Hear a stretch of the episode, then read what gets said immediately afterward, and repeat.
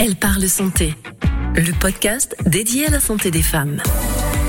Et, euh, j'ai rencontré euh, le papa de, mon fils avec qui je vis maintenant. Une magnifique histoire d'amour, euh, complètement inattendue parce que, voilà, une fois encore, j'avais pas dans l'idée qu'un homme m'aimerait avec la gueule cassée, avec avec la casserole derrière du cancer. Et, et malgré tout, bah on s'est rencontrés et depuis on s'est plus. Bienvenue dans Elle parle santé, le podcast dédié à la santé des femmes. Jeunes ou dans la force de l'âge, célibataires ou en couple, maman ou pas, mes invités ont tout en commun une bonne humeur contagieuse. Elles ont accepté de nous confier sans filtre et sans tabou quelques moments de vie. Sabrina attend son premier enfant quand on lui découvre une tumeur au palais, un cancer ORL rare. Depuis 13 ans, elle a subi plus d'une dizaine d'opérations très lourdes qui ne l'empêchent pas de s'engager auprès d'autres patients grâce à son association Corasso. C'est avec un sourire éclatant et des yeux qui pétillent que Sabrina a accepté de nous raconter son histoire pour informer et contribuer à changer le regard sur les cancers de la tête et du cou. Bonjour Sabrina. Bonjour Catherine. Comment vas-tu? Eh ben, Écoute, je vais bien et puis ta présentation me donne le sourire, merci. Ah bah écoutez, je peux vous dire que je, je l'ai en face de moi et qu'elle a le sourire. Euh, Est-ce que tu peux te présenter? Euh, ben, Je m'appelle Sabrina, Sabrina Lebarst, j'ai 42 ans, j'habite en, en, région parisienne, euh, je suis maman de deux enfants, euh, mais une grande famille, euh, une grande famille de quatre enfants. Euh, que j'ai la chance euh, euh, de voir grandir au quotidien. Et à côté de ça, j'ai aussi des fonctions d'enseignante que j'exerce quand la maladie me laisse en paix. je suis aussi très investie au sein de Corasso. c'est c'est un peu ma, ma passion. Euh, quand euh, quand ma vie familiale euh, et, médicale me laisse du temps et ma vie professionnelle aussi. Euh, ben voilà, au lieu de, de, me plonger dans des livres ou de regarder euh, des séries, c'est vrai que euh, que que j'aime pouvoir pouvoir soutenir les autres patients qui qui vivent quelque chose de comparable et, et pour lesquels j'ai quelques outils à transmettre. Ouais, tu fais beaucoup de choses et, euh, et euh, des choses très très bien. On va on, va en parler.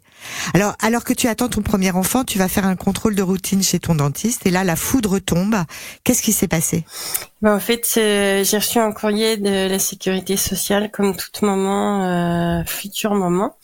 Euh, ça faisait longtemps que j'avais pas vu mon dentiste et puis je me suis dit que c'était l'occasion. Et, euh, et puis on fait un contrôle dentaire et euh, il, il me dit que tout va bien. Il est sur le point de me laisser euh, me lever euh, euh, du fauteuil. Et là, il, s'interrompt et il, il, a un temps d'arrêt. Je vois son, son visage se figer. Et il me dit, c'est quoi cette grosse boule, Sabrina et en fait, euh, bah, cette grosse boule, il essaye euh, de lui trouver, euh, de lui trouver une origine tout autre que, que celle qui qu'il présage déjà. Et, euh, malheureusement, en fait, quelques jours plus tard, on confirmera que euh, que cette boule dans le palais, c'est une tumeur, une tumeur maligne, et que c'est la partie émergée de l'iceberg. Mmh. Donc tu, tu, tu accouches avant et tes traitements commencent après, c'est ça? C'est ça, c'est qu'en fait, euh, je vois le tout va très vite. Euh, je, suis enceinte de six mois, je vois le dentiste le lundi, le mardi, je suis dirigée vers un, un ORL euh, en ville qui fait une biopsie. Donc là, de plus en plus, ça devient clair pour moi. il me dit si vous voulez que les résultats aillent allez au labo, telle adresse le vendredi, j'ai effectivement mes résultats et, euh, et le mardi, euh, je, je, vois euh, le chirurgien qui qui va m'opérer quelques mois plus tard. mais au préalable, il faut prendre toutes les dispositions parce que en fait, moi j'ai l'idée d'une tumeur de 2 cm qui dépasse dans le palais. Je la sens pas à l'époque parce que j'ai le palais incurvé. Sauf qu'en fait, euh, bah, la tumeur, elle fait presque 7 cm. Elle a envahi euh, tout le maxillaire, c'est-à-dire euh, qu'elle part du palais, mais qu'elle va jusqu'à la base du crâne et, et à l'orbite, au plancher de l'orbite. Donc c'est c'est une grosse masse à extraire et on ne peut pas le faire tant que je suis enceinte. Donc il faut à la fois bah, préserver la santé de mon bébé parce que moi quand on me dit quand on me demande quel est mon stade de grossesse et que je réponds six mois et qu'on me dit euh, c'est bon votre bébé est viable, je peux pas l'entendre. Je veux je veux pas un bébé viable, je veux, je veux offrir le meilleur à mon enfant, elle a rien demandé à personne cette petite, et je veux lui donner euh, le maximum de chances d'arriver euh, de rejoindre notre monde en bonne santé. Donc donc euh, à ce moment-là, j'ai dans l'idée qu'on peut m'opérer euh, euh, très vite et puis que après j'aurai le temps de l'accueillir, mais j'ai pas encore, j'ai pas du tout mesuré l'ampleur de de l'intervention qui m'attend. Donc donc je comprends petit à petit que non, il va falloir que on surveille ma tumeur qui évolue heureusement lentement et euh, qu'on me laisse le temps d'accoucher. Heureusement, ça a été possible euh, d'accueillir ma fille et que euh, trois semaines après sa naissance, on puisse enfin m'opérer euh, pour me débarrasser de ce, ce truc que, que, je voudrais voir partir le plus vite possible et pour pouvoir élever ma fille dans les meilleures conditions possibles. Hmm. Alors justement, c'est une opération très lourde hein, qui dure plusieurs heures. On enlève la tumeur et on reconstruit dans le même temps. Tu m'as dit avoir demandé à ton équipe soignante de masquer les miroirs à ton réveil. Alors ça, ça m'a interpellée parce que bon, moi euh, j'ai eu un cancer du sein, on m'a on, m'a enlevé le sein et et ça a été la même chose. Ça a été vraiment, euh, j'évitais les miroirs, etc. Et et euh, bon, on va pas comparer, mais mais ça ça m'a fait penser à mon histoire, c'est-à-dire de pas vouloir voir la cicatrice, de pas vouloir voir l'ampleur des dégâts entre guillemets quoi. Mais c'est des, des, chirurgies qui touchent à l'image, alors que ce soit l'image euh, intime ou, l'image sociale, dans tous les cas, euh, euh, on n'est plus la même qu'avant. Et de par les preuves que ça représente et du fait, euh, euh voilà, de, de, de, de de traverser un, une sorte de, de, désert. On met la vie en pause, euh, on se répare. Euh, enfin, on on n'a pas l'impression d'être euh, d'être malade et on, il faut qu'on s'abîme pour se réparer. Donc déjà ça en soi c'est c'est compliqué à intégrer.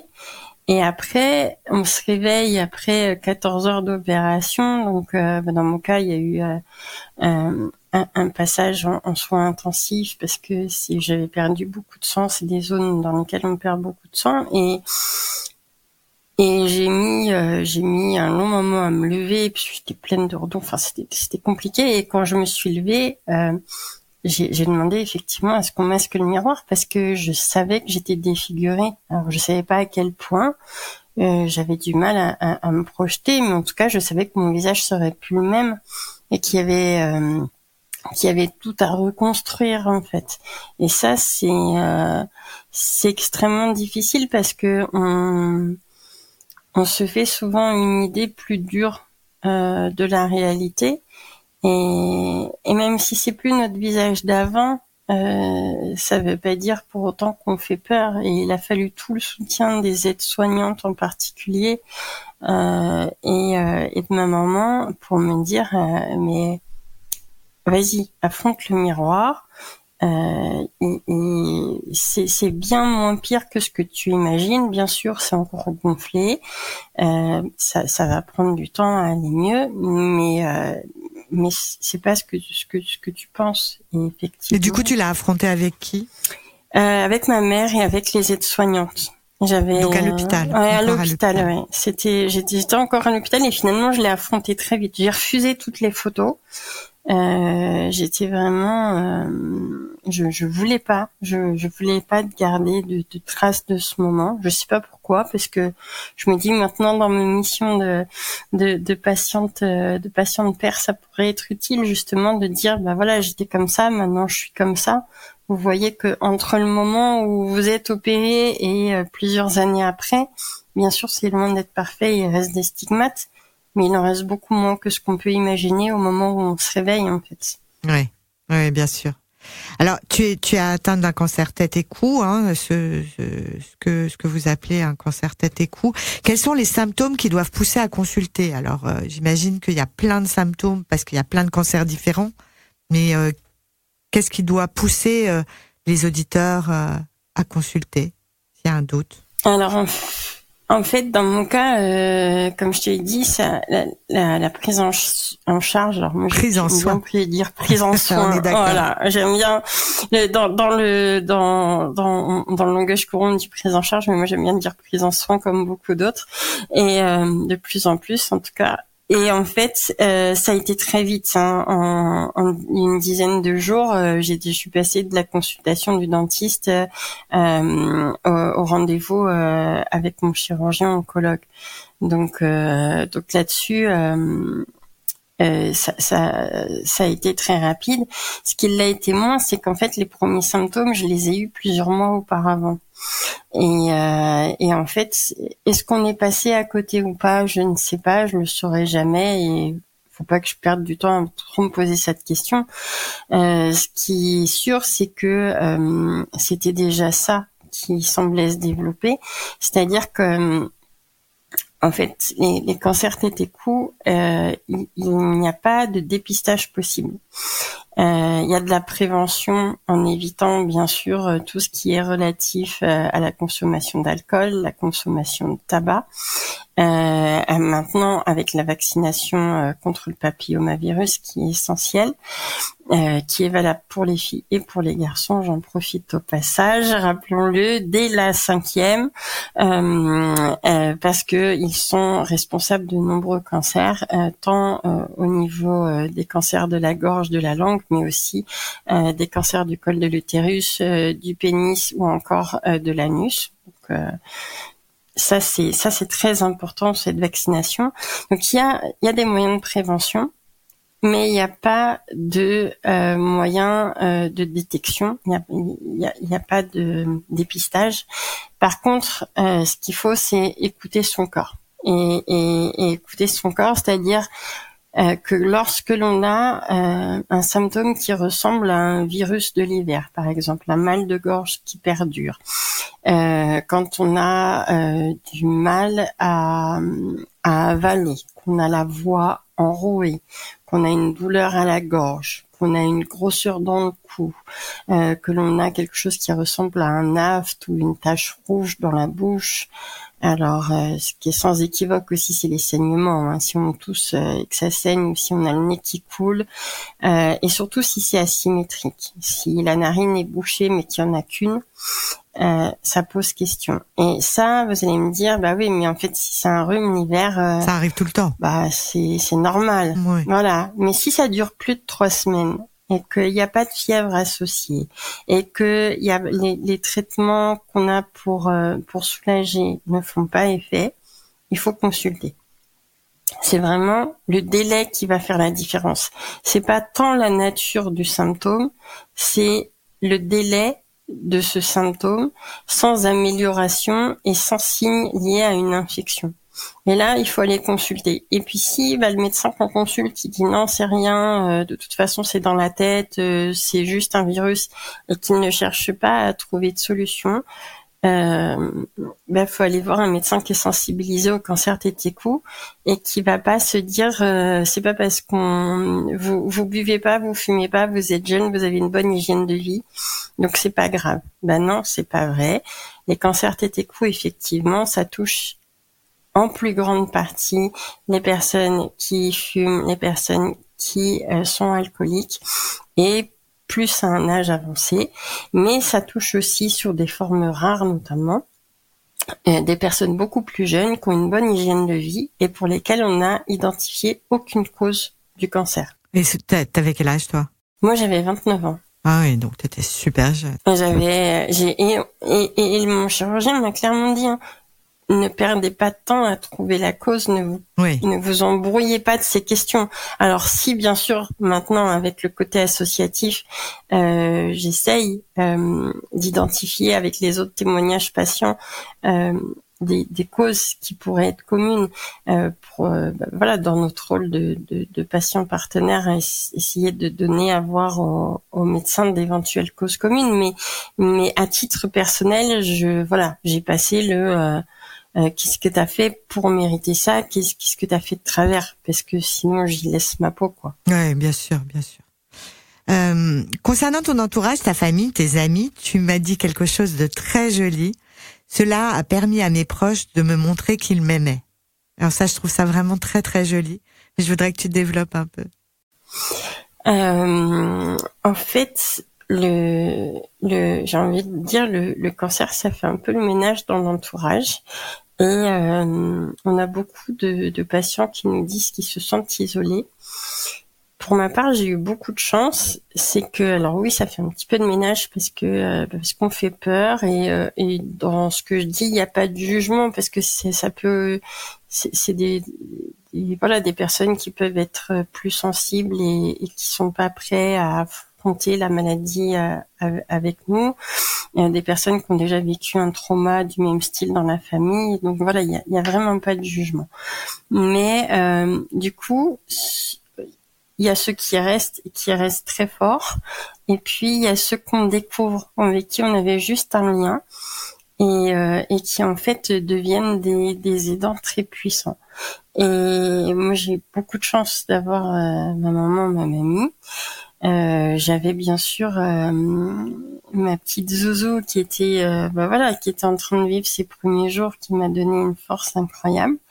Et j'ai aussi des amis qui qui ont été extrêmement euh, extrêmement présents euh, au quotidien. Et par des choses toutes simples euh, par euh, par des messages réguliers euh, et, je pense en particulier à, à, une collègue qui était devenue amie qui pendant deux ans m'a écrit tous les jours un petit mot mais tous les jours.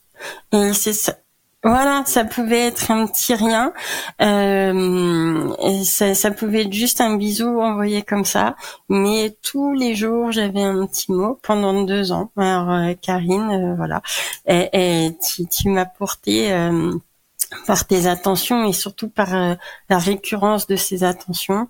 Euh, j'ai, je pense aussi à Caroline qui, qui à chaque épreuve était là, qui euh, sur euh, sur une méningite que j'ai fait quatre ans après parce que euh, parce que voilà le la barrière ménagée avait été un, un peu abîmée par soit la chirurgie, soit la radiothérapie, soit les deux. je suis restée dans le coma cinq jours et elle a fait l'aller-retour pour de Nantes pour avec son conjoint pour venir me, me voir et me soutenir alors que j'étais dans le coma. Et c'est des c'est des choses qu'on n'oublie pas même si on dormait. des, des super marques d'affection. Ouais, c'est ça. Alors, en revanche, euh, ton premier conjoint t'a dit un jour, tu me dégoûtes avec ta maladie. Euh, c'est extrêmement violent. Mais aujourd'hui, tu es à nouveau en couple, maman d'un second enfant, un petit garçon. Alors, comment s'est passé votre rencontre? Euh, Alors, effectivement, euh, avec mon premier conjoint, ça a été difficile. Euh, J'en profite pour euh, pour dire à, à, toutes celles et tous ceux qui euh, qui sont aidants euh, de ne pas jouer le rôle d'infirmier parce que ça peut être délétère dans un couple. Alors sûrement que, enfin, il est évident maintenant que dans notre, euh, de toute façon, euh, le cancer a mis en exergue des faiblesses, mais le rôle d'infirmier ou d'infirmière dans un couple, ça peut être très difficile. Donc ça c'est euh, voilà c'est ma petite mise en garde. Euh, si on restez à votre place de conjoint ou ou d'amis ou etc. Des dents, ouais, voilà. mais voilà. laissez aux professionnels de santé leur leur travail pour que la relation euh, ne, ne, subisse pas justement ces, ces, ces événements traumatisants euh, et, et, ne viennent euh, ne viennent bah voilà l'abîmer profondément. C'est très important. Et euh, et donc euh, à un moment donné bah voilà quand quand on se rend compte que euh, que, que c'est plus possible et moi je, malgré le fait que j'ai ma fille euh, euh, avec moi et puis qu'on a dans l'idée que euh, bah, la famille idéale c'est celle avec un papa, un maman et que un papa et une maman et que qu'il faut tout faire pour que pour son enfant. moi, je me sentais dépérir dans cette situation de malade aux yeux de mon conjoint et c'était c'était mieux, je pense, pour moi et donc pour ma fille de partir parce que c'est un peu comme comme on vous dit dans un avion, euh, si euh, si le masque oxygène tombe, faut d'abord le mettre sur soi pour pouvoir être capable de le mettre sur les autres. Et, euh, et c'était ça, c'est si je voulais euh, si je voulais être une bonne maman pour ma fille, il fallait que euh, fallait que je sois bien dans dans ma vie. Et et quand quand je suis partie, je me suis dit bon, j'ai la gueule cassée, je suis malade, enfin c'est cuit quoi. Je je pars mais je je pars dans l'idée que au mieux je ferai quelques rencontres mais j'avais enfin c'est un peu comme le compte en banque enfin comme le, le prêt bancaire pour euh, pour faire un emprunt immobilier il y a personne qui voudra qui voudra m'assurer quoi et euh, et donc j'étais euh, j'étais assez légère dans mes démarches de rencontres euh, dans le sens où j'avais pas de Enfin, c'est un peu comme une équipe de, de sport. Je partais, je partais perdante. J'avais rien à perdre. Au mieux, je rencontrais quelqu'un avec qui je passais un bon moment. Et, euh, et puis, bah, au pire, euh, je me carapatais très vite parce que je voyais que je mettais la personne mal à l'aise. Donc, euh, donc j'ai échangé sur des réseaux de rencontres. Et puis, euh, bah, je suis tombée effectivement sur des personnes assez mal à l'aise euh, dès que j'évoquais, euh, dès que j'évoquais la maladie. Je voulais pas la cacher. au début, si, parce que je me suis dit que sinon j'allais faire peur. Et puis après, je me suis dit non, mais en fait, il vaut mieux faire le tri en amont entre guillemets hein, c'est moche mais euh, tu perdras moins de temps. bah c'est ça c'est que puis c'est c'est difficile après d'assumer de voir la personne se décomposer. Alors déjà sur mon visage c'est assez marqué donc euh, mais de voir la personne se décomposer quand on évoque la maladie enfin on a déjà assez souffert pour en plus ne pas avoir à, à supporter ça. Et donc très vite j'ai pris le parti de d'être transparente sur euh, sur mon vécu médical et, euh, et, et de me rendre compte que au travers de l'échange, euh, bah, on, se rendait assez vite compte de, de l'ouverture d'esprit de la personne et de sa capacité à accueillir, à nous accueillir avec euh, avec notre parcours compliqué. Et, et j'ai rencontré le papa de, de, mon fils avec qui je vis maintenant. une, une, magnifique histoire d'amour complètement inattendue parce que puisque voilà, une fois encore, euh, j'avais pas dans l'idée euh, qu'un homme m'aimerait avec euh, la gueule cassée, avec avec la casserole derrière du cancer. Et, et malgré tout, bah, bah on s'est rencontrés et depuis on s'est plus lâché. Ça fait combien de temps? Ça ça va faire cinq ans dans trois semaines. Ah oui. Bon, joyeux anniversaire en avance alors. alors là, on va parler euh, de, de, de, de, ton parcours euh, militant et associatif. Euh, donc très vite après l'annonce et les traitements, tu rencontres Christine avec qui tu décides de créer ton association Corasso. Hein. Pourquoi avez-vous créé cette association et quelles sont vos missions? Et puis j'ajouterai quelque chose. Pourquoi ça s'appelle Corasso? Alors, parce que c'est une question que je me pose depuis très longtemps. Je vais tout expliquer. Donc Christine, euh, elle a même pathologie que moi, euh, mais six mois d'avance sur les traitements et euh, quelques années de plus, donc un peu plus de sagesse. Euh, c'est ma grande sœur d'armes en fait. Euh, c'est une aide-soignante qui nous a mis en relation dans les couloirs du, de l'hôpital.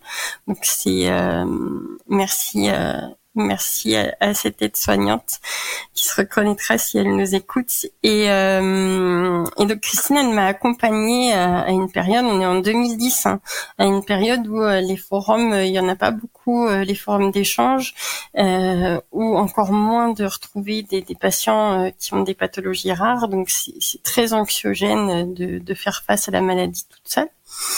Et, euh, et, Christine, elle me fait partager ces, justement ces six mois de décalage, euh, ces six mois d'avance sur les traitements. Et, euh, et c'est très précieux pour moi. Ça m'aide beaucoup. Euh, même si ça intervient déjà après la chirurgie, ça intervient avant la radiothérapie et ces conseils ils vont m'être très utiles. Je vais me sentir beaucoup moins seule. Et, et, en 2014, quand elle vient me chercher en me disant, euh, on m'a soufflé à, l'oreille euh, l'idée que euh, ce serait bien d'avoir une association de patients pour les cancers ORL rares. Est-ce que tu me suis? Alors, bah bien sûr, je te suis. Alors, je, te, je te dis pas que dans l'administratif, je serais très forte, mais bien sûr, je te suis, Christine.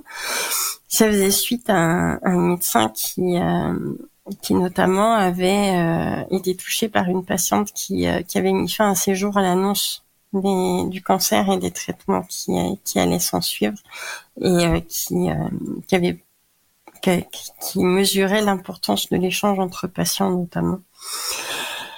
Donc, donc voilà, Corasso était né. Ça a mis du temps à prendre de l'essor hein, parce que Corasso, ce ne sont que des bénévoles, des bénévoles qui gèrent bah, la maladie, euh, avec tous ses effets secondaires, avec les traitements euh, quand il y a récidive, quand il y a métastase, euh, des patients qui, enfin des bénévoles qui pour certains travaillent encore, qui aussi peuvent avoir une vie de famille bien chargée.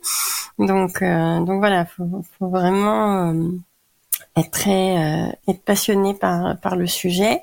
Les missions de Corasso, elles sont peut les catégoriser en, trois grandes parties. C'est soutenir, soutenir et informer les personnes. quand on dit personnes, c'est bien pour euh, patients et aidants qui sont touchés par un cancer tête et cou. Donc ça veut dire euh, les cancers ORL, ça veut dire euh, les cancers des voies aérodigestives supérieures ou maxillofaciales ou cervico-faciales selon comment on les appelle, et les cancers et les cancers rares. Ça, c'est important, ces deux, ces deux aspects.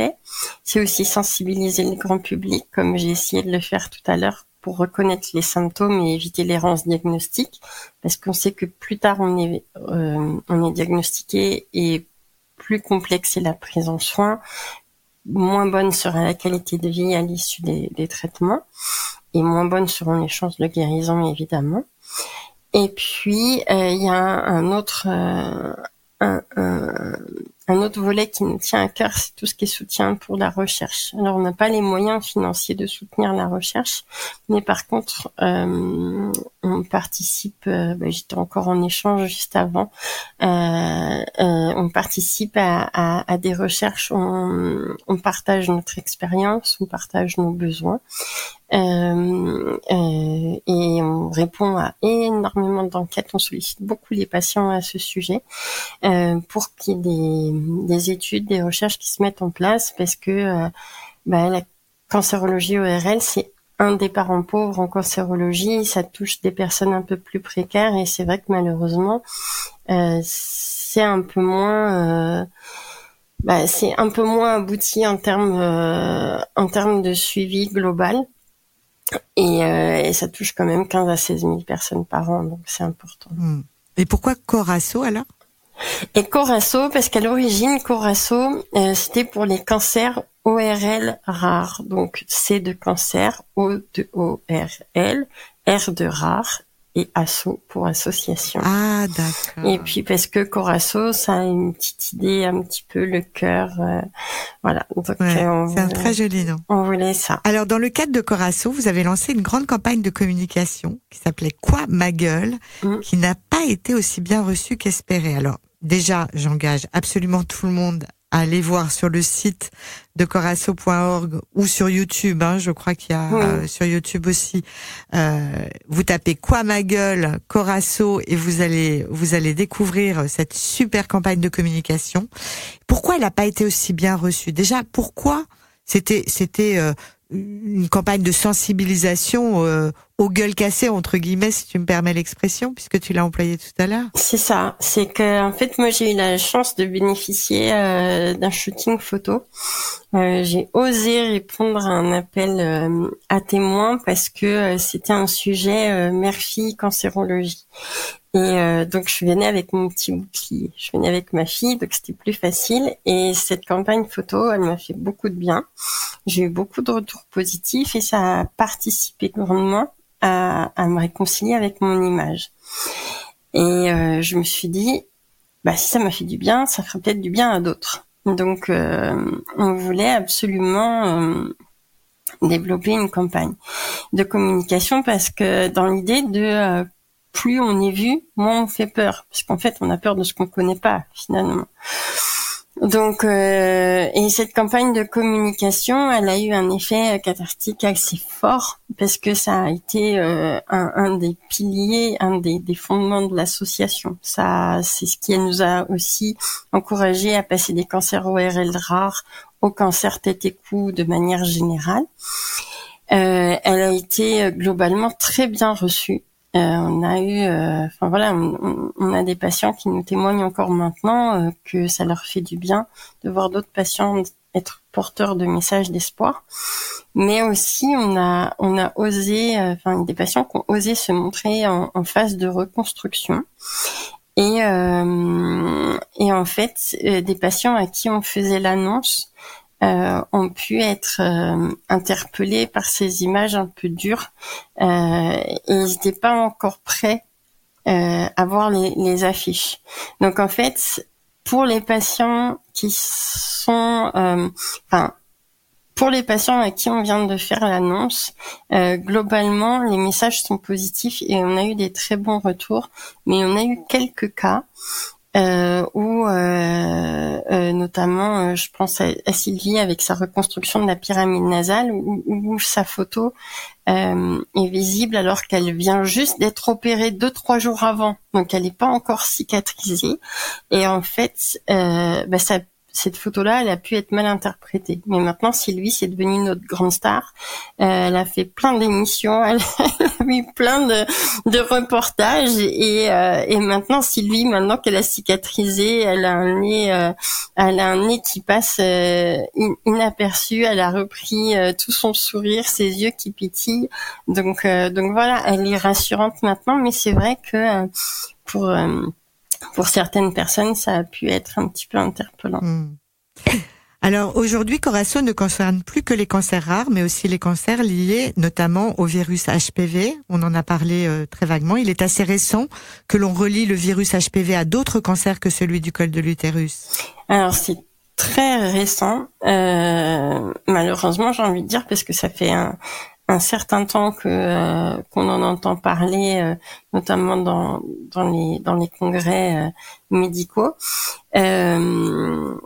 en fait, je pense que le biais vient du fait que il y a un moyen de prévention pour les cancers du col de l'utérus avec le frottis, entre autres, et, et en tout cas un test annuel ou biannuel selon les situations et les facteurs de risque euh, qui permet de, de, de, vérifier ou non l'infection. Pour les cancers tête c'est pas le cas. Les cancers de la verge, les cancers tête et les cancers de l'anus, il n'y a pas de prélèvement qui permettent d'identifier la présence ou non euh, du papillomavirus. Donc en fait, euh, le seul moyen de prévention qu'il y ait, c'est la vaccination. Et, ce qu'il faut savoir, c'est que euh, si on vaccine aussi les garçons, on protège les filles. Si on vaccine les filles, on protège les garçons. Donc c'est vraiment important que ce soit les deux. Mais en France, on est très en retard là-dessus. Et on, a monté un, collectif associatif justement avec euh, une dizaine d'associations qui s'appelle Demain sans HPV, qui a vocation à informer le grand public euh, pour que euh, l'information soit fiable. Hein. Elle a été validée par grand nombre euh, d'entités médicales, de, de, groupes d'experts. De, elle est à disposition sur le site Demain sans HPV. Et, et, on a on a vraiment dans l'idée que bah voilà, il y a eu l'annonce d'Emmanuel Macron sur la vaccination euh, avec le j'ai oublié le nom, avec le consentement présumé dès la cinquième. Mais ce qui est important aussi, c'est d'informer les familles pour qu'elles accueillent euh, euh, avec le, le plus de, de comment dire, de plus d'informations possibles, accessibles, pour comprendre pourquoi il faut vacciner, que ce soit pas quelque chose qui soit vécu comme imposé, mais quelque chose qui soit compris comme une protection comme tout autre vaccin euh, contre le tétanos ou, autre. Alors, euh, alors que tu as eu un parcours de soins compliqué, qu'est-ce qui te motive euh, aujourd'hui? Quel est le moteur de ton engagement? Qu'est-ce qui te motive vraiment? Et en, fait, je crois que on, est beaucoup quand on est enfant à, à, vouloir devenir une fée ou une magicienne ou quelque chose comme ça. Moi, je me dis, j'ai pas de pouvoir magique, mais j'ai un truc qui me permet d'aider j'ai un vécu de patiente qui, avec du recul, à l'aide d'une formation, euh, fait que euh, à moindre coût, si ce n'est celui du temps et de l'énergie, je peux contribuer à du mieux pour autrui.